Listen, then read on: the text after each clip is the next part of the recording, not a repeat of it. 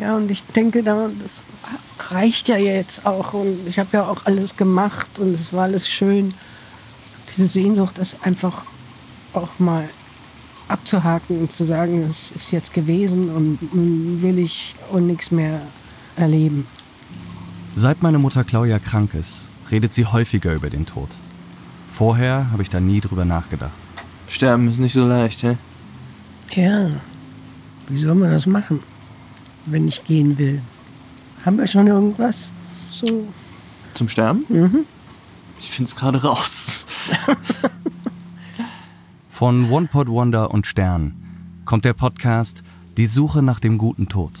Eine Produktion über die Rolle des Todes in unserem Leben und der Frage, wie wir eigentlich sterben wollen. Mein Name ist Lukas Sam Schreiber. Ich rufe auf den Tagesordnungspunkt 4 zu dem Thema Suizidhilfe. Suizidforscher und Palliativmediziner warnen nachdrücklich davor, den assistierten Suizid zu ermöglichen. Gott bewahre uns davor. Wir sollten uns als Gesetzgeber an die Seite der Menschen stellen, die selbstbestimmt sterben möchten. Im Namen des Volkes. Paragraph 17 des Strafgesetzbuches in der Fassung des Gesetzes zur Strafbarkeit der Im Februar 2020 hat das Bundesverfassungsgericht entschieden, dass geschäftsmäßige Sterbehilfe in Deutschland nicht mehr illegal ist. Seitdem können alle Menschen, egal wie alt sie sind oder welche Beschwerden sie haben, Unterstützung beim Selbstmord erhalten.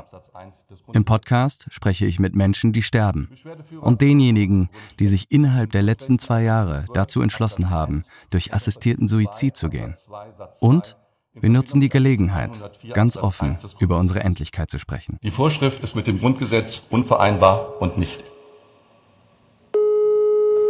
Mein Name ist Matthias Teden. Ich bin 53 Jahre alt, würde dieses Jahr eigentlich im Mai 54 Jahre alt, aber dazu wird es nicht kommen, da ich morgen im Prinzip mein Leben beenden werde, vorzeitig. Mit meiner Palliativärztin gesprochen, aber die fand das nicht gut. Die konnte das mit ihren ethischen Werten nicht vereinbaren. Noch ein paar andere Blabla-Themen. Wir hatten einen ähnlichen Fall in Süddeutschland. Er schwer krank, wollte gehen, sie auch. Und durch die Gespräche ist festgestellt worden, dass sie eigentlich gar nicht gehen will. Und das war so ein Fall von Witwenverbrennung. Der wollte die mitnehmen und sein ganzes Leben lang hat er sie fremdbestimmt. Das kam natürlich in den Gesprächen raus, sofort abgebrochen worden. Das Interessante daran ist, dann wollte er auch nicht mehr gehen. Unser Leben ist gekennzeichnet, voller existenzieller Entscheidungen und das muten wir dem Einzelnen zu. Und wir muten ihm sogar zu, dass er entscheiden muss, ob er weiterleben möchte. Das klingt erstmal nach einem wahnsinnig bedrückenden Thema. Und vorher habe ich das auch nur verdrängt. Aber aus wissenschaftlichen Experimenten wissen wir, wie schädlich die unbewusste Auseinandersetzung mit dem Tod ist. Germans, reminded of their mortality, sit closer to fellow Germans and further away from people uh, who look like Turkish immigrants. Vielleicht erreichen wir hier eine Art Versöhnung mit dem Tod. Wenn es einen guten Tod gibt, dann will ich ihn finden.